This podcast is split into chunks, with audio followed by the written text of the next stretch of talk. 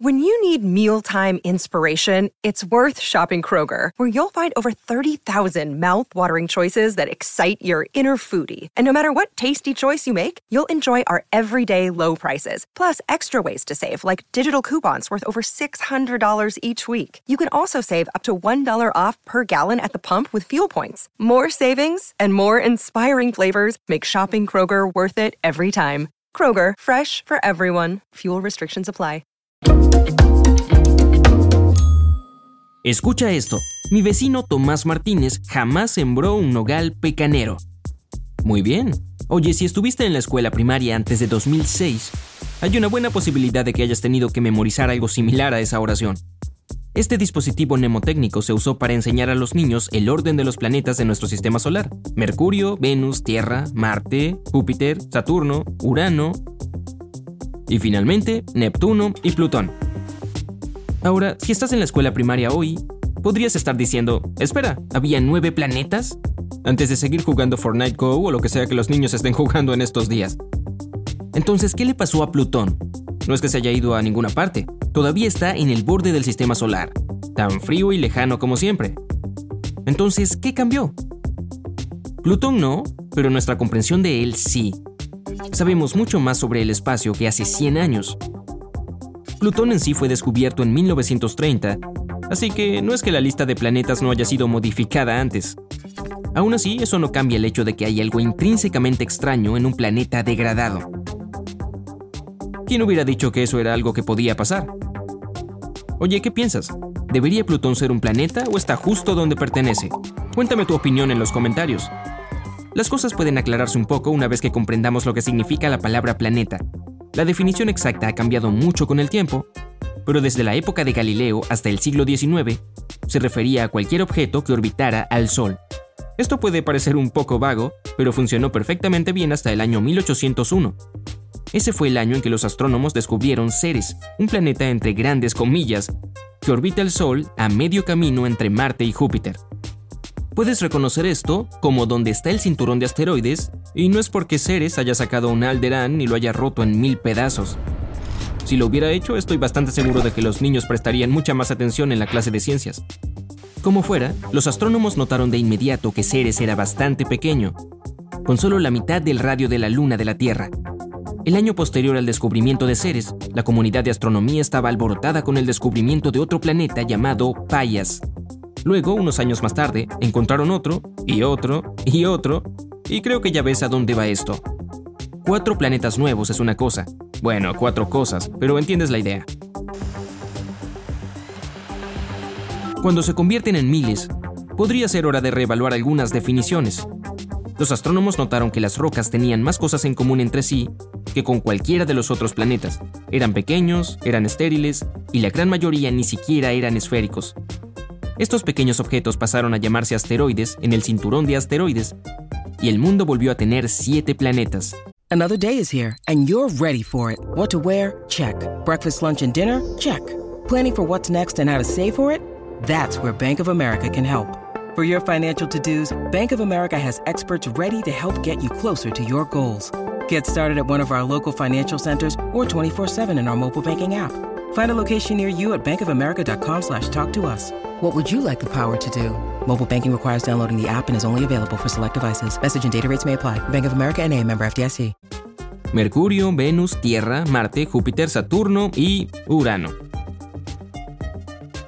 Neptuno se convirtió en el octavo en 1846 con Plutón uniéndose a la fiesta 84 años después. Con el beneficio de la retrospectiva, podría ser fácil adivinar que Plutón seguiría el mismo camino que Ceres, su primo perdido hace mucho tiempo. Pero todos sabemos lo que dicen sobre la retrospectiva, y hay cosas que sabemos sobre Plutón ahora que no eran obvias a principios del siglo XX. Por ejemplo, aunque sabemos que Plutón no es más que una pequeña bola de hielo y roca, las mediciones iniciales le dieron un tamaño similar al de Urano o Neptuno. El tamaño de Plutón se redujo al de la Tierra un año después de su descubrimiento. En 1948 se encogió nuevamente. Se seguiría reduciendo hasta que los astrónomos finalmente pudieran obtener una medición precisa en 2006. Sabemos que Plutón es solo un 459 del tamaño del planeta Tierra, lo que lo hace más pequeño que la Luna, y solo el doble del tamaño del explaneta Ceres. Sin embargo, el estatus del planeta Plutón estaba en problemas mucho antes. En 1978, los astrónomos descubrieron la luna de Plutón, Caronte. Al principio esto podría parecer una fuerte evidencia a favor de Plutón. Si es lo suficientemente grande como para tener un satélite, mm, debe ser un planeta, ¿verdad? Bueno, no exactamente. Caronte puede ser más pequeño que Plutón, pero no mucho más pequeño. La mitad del diámetro puede parecer una gran diferencia, pero no se compara con las diferencias de tamaño entre los otros planetas y sus lunas. De hecho, son lo suficientemente similares en masa como para que Caronte afecte notablemente la órbita de Plutón alrededor del Sol, haciendo que se tambalee hacia adelante y hacia atrás a medida que viaja por el espacio. Ese es un comportamiento muy ajeno a un planeta, y llevó a más de un astrónomo a sentirse incómodo al usar esa palabra para describir a Plutón. Y se sentían aún menos cómodos cada vez que se descubría un nuevo objeto similar a Plutón más allá de la órbita de Neptuno.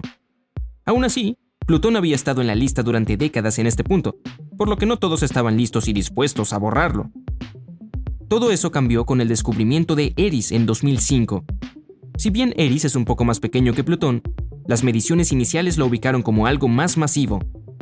Esto agregó un ataque más contra el estado de Plutón como planeta, y en 2006, la Unión Astronómica Internacional decidió que, una vez más, era el momento de revisar su definición de lo que es o no es un planeta.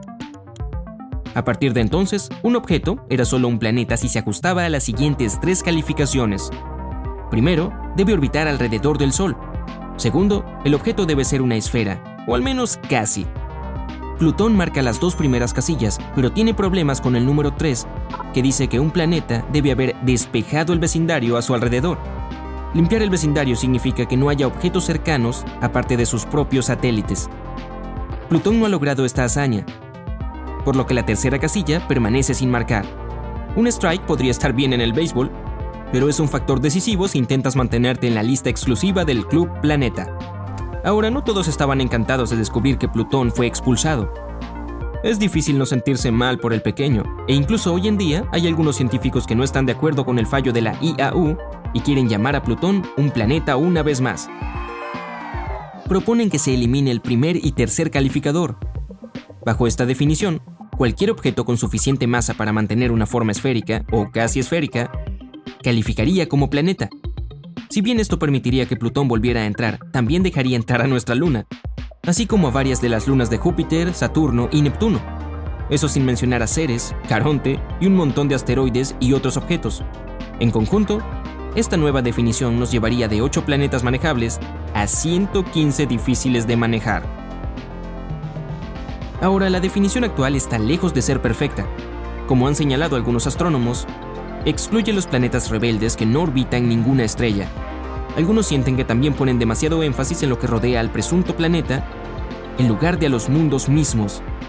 Citando a Ethan Siegel de Medium.com, si Mercurio estuviera a la distancia de Júpiter, nunca despejaría su órbita y no obtendría el estatus de un planeta. Un mundo mucho más pequeño que Mercurio podría ser un planeta alrededor de una estrella enana roja, mientras que incluso la Tierra no sería un planeta si estuviera en algún lugar de la nube de Oort. Por otro lado, ¿qué haces con estrellas como Próxima Centauri? Una estrella enana roja que orbita alrededor del sistema Alpha Centauri A y B, más grande y brillante. ¿Es un planeta? Cumple todos los requisitos, aunque sin duda es una estrella. ¿Puede ser una estrella y un planeta al mismo tiempo? La sabiduría convencional dice que no, pero este es el problema con el que te encuentras cuando intentas definir palabras como planeta. Todo esto podría indicar que ya es hora de volver a analizar cómo definimos los planetas. Dicho esto, aumentar el número por un factor de 14 no parece una gran solución. Cualquiera que sea la definición que la ciencia finalmente establezca, lamentablemente Plutón probablemente no entre en ella. Oh, y ni siquiera hablamos sobre el hecho de que Plutón fue nombrado así por ese perro de Disney. Oh, espera, ¿no lo fue? Ah, rayos, olvídalo, olvídalo.